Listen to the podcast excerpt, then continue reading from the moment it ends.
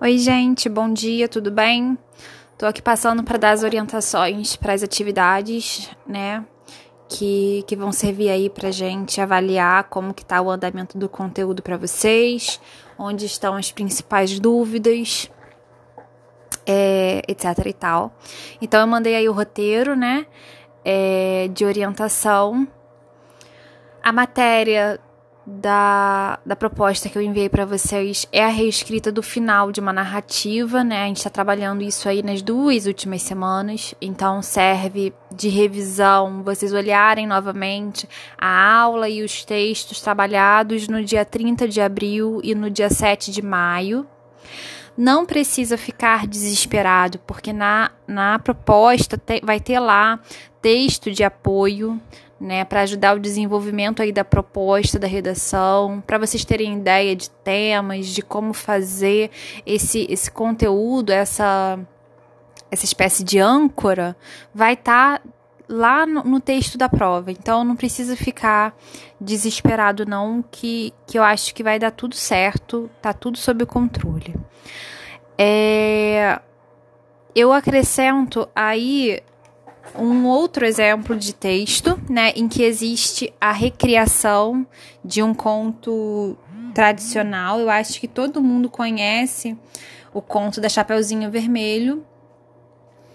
E o, o João Guimarães Rosa, que é um autor muito conhecido da nossa literatura, ele escreveu esse texto, Fita Verde no Cabelo, a nova velha história, né? Em que ele recria o conto da Chapeuzinho Vermelho. Nessa recriação, ele altera não só o final, como algumas características da narrativa. A gente vai ler e vocês vão perceber, tá? É, a gente trabalhou, quando eu falei da, da moça tecelã, a gente trabalhou três possibilidades de alteração, vocês lembram? A gente trabalhou a possibilidade de vocês alterarem o foco narrativo. E aí, quando você muda o foco narrativo, ou seja, se o texto é contado em primeira pessoa ou em terceira pessoa, você acaba alterando também a maneira de contar aquela história e, consequentemente, o final dela, tá? Você poderia, nesse, nessa proposta da moça Tecelã também, mudar a profissão da personagem principal, e aí, obviamente, a história toda seria diferente. E, por fim, você poderia simplesmente mudar o final, ou seja, a decisão que a personagem toma e que acaba tendo como consequência o desfecho. No caso da moça Tecelã, ela decide é, descriar o marido, né? Então ela começa tudo que ela, tudo que ela coloca no, no TA, ela, aquilo vai tornando, se tornando realidade. Então ela faz o marido e o marido bate a porta. Quando ela vê que a coisa não está dando certo, ela se senta ao tear e vai puxando o fio, ou seja, vai desfazendo aquilo que ela fez. E aí, consequentemente, toda aquela realidade do palácio, da casa, do marido, tudo aquilo acaba é, se desfazendo também. Então, quando a gente fala da recriação de um final, a gente tem aí algumas ferramentas na mão, a gente tem várias possibilidades, e o que vai trazer pra gente, assim, é desenvoltura, ou seja, o que vai colocar a gente num lugar confortável de produção textual, é a gente se sentir livre para usar a nossa imaginação. É a gente se sentir livre para ser criativo é a gente achar que as nossas ideias valem a pena de serem ouvidas e de serem criadas e de serem escritas. Então, quando a gente trabalha um tipo de texto desse que a gente está trabalhando, a criatividade, que é algo que eu tenho batido na tecla desde a nossa primeira aula, ela vai fazer toda a diferença. A gente tentar pensar fora da caixa. Volto a dizer que vocês não vão estar, né, abandonados na hora de fazer o texto. Não. Na hora da, da que vocês receberem aí o arquivo que eu mandei com a com a prova, vocês vão, com a prova, com a atividade avaliativa, vocês vão ver que tem ali um texto de apoio, um exemplo para vocês olharem e de repente terem alguma ideia, se inspirarem. Vai ter ali também todas as orientações e as explicações para vocês fazerem o texto de vocês, tá? Então, por favor, sem pânico, não criemos pânico, certo? É, coloquei aí escrito, né, preto no branco, que a caneta o texto de vocês tem que estar tá escrito a caneta, tá? Azul ou preta. Texto a lápis não dá para corrigir pelo computador, gente, sem chance, tá? É, a entrega do texto vai ser realizada num e-mail específico, no qual eu vou recolher só as atividades avaliativas da turma, da série de vocês. E tá aí o e-mail também colocado no roteiro. Eu vou ler com vocês o exemplo, o fita verde no cabelo que eu dei, certo? E nesse exemplo, vocês vão perceber que o autor, ele é bastante criativo, ele cria até palavras novas. E essa criação de palavras novas que ele faz se chama neologismo. Não sei se vocês já conhecem esse termo. Uma das marcas características desse autor do Guimarães Rosa. Espero que vocês ouçam falar muito dele. É, para o resto da vida de vocês. Uma das marcas desse autor é essa criação de novas palavras, essa invenção de palavras que não existem, né? Os neologismos. Bem, fita verde no cabelo. Havia uma aldeia em algum lugar, nem maior nem menor, com velhos e velhas que velhavam, homens e mulheres que esperavam, meninos e meninas que nasciam e cresciam. Todos com juízo suficientemente, menos uma meninazinha, a que por enquanto. Aquela um dia saiu de lá com uma fita verde inventada no cabelo. Sua mãe mandara com um cesto e um pote à avó, que a amava, a uma outra e quase igualzinha aldeia. Fita Verde partiu. Logo sobre ela, a linda, tudo era uma vez.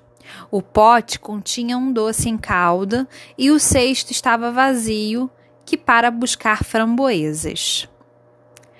Daí que, indo, ao atravessar o bosque, viu só os lenhadores que por lá lenhavam, mas lobo nenhum, desconhecido nem peludo pois os lenhadores tinham exterminado o lobo.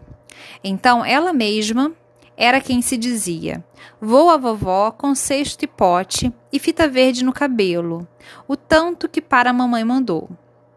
O tanto que a mamãe me mandou. A aldeia e a casa esperando a colar depois daquele moinho que a gente pensa que vê e das horas que a gente vê que não são e ela mesma resolveu escolher tomar este caminho de cá, louco e longo, e não o outro encurtoso. Saiu atrás de suas asas ligeiras, sua sombra também, vindo-lhe correndo em pós. Divertia-se a ver as avelãs no chão, no chão não voarem. Com inalcançar essas borboletas nunca em buquê nem em botão e com ignorar-se cada uma em seu lugar as plebeinhas flores, princesinhas incomuns, quando a gente tanto por elas passa. Vinha sobejadamente. Demorou para dar com a vovó em casa, que assim lhe respondeu quando ela, toque, toque, toque, bateu. Quem é? Sou eu. E Fita Verde descansou a voz. Sou sua linda netinha com cesto e pote, com fita verde no cabelo que a mamãe me mandou. Vai, a vovó difícil disse. Puxa o ferrolho de pau da porta, entra e abre. Deus te abençoe. Fita Verde assim o fez e entrou e olhou. A avó estava na cama, rebuçada e só.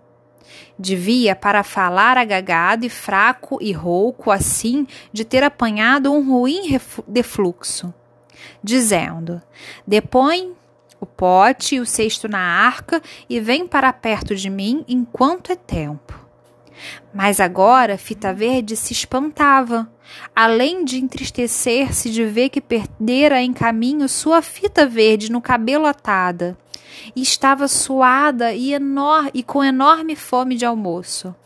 Ela perguntou: Vovozinha, que braços tão magros os seus e que mãos tão trementes.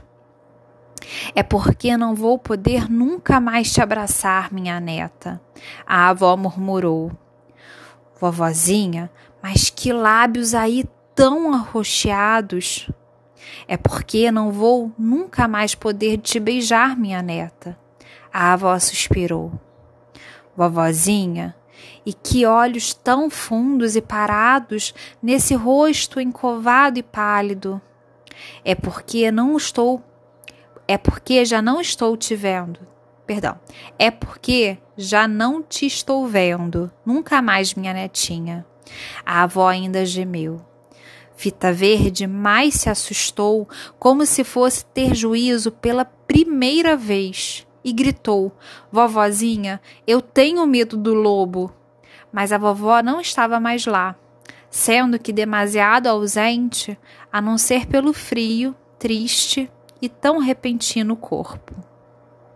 É, esse conto do Guimarães Rosa ele é bem tristezinho, né? Eu fico sempre triste quando eu leio, mas a tristeza que ele provoca é, é prova mesmo da da da habilidade do autor com as palavras, né? Porque o objetivo dele, certamente, foi o de sensibilizar a gente para o pro processo de perda, né? É, de um ente querido, de uma referência tão amada como a, as, os nossos avós, né? Então, a, a tristeza que ele provoca é, é, parte do sentido dele, né? Do sentido dele mesmo de existir e de se manter relevante. Então, eu deixei para vocês esse exemplo, né? De um final recriado, de um conto recriado. E, e serve aí talvez de inspiração para nossa avaliação, certo? Beijos, boa sorte aí para vocês.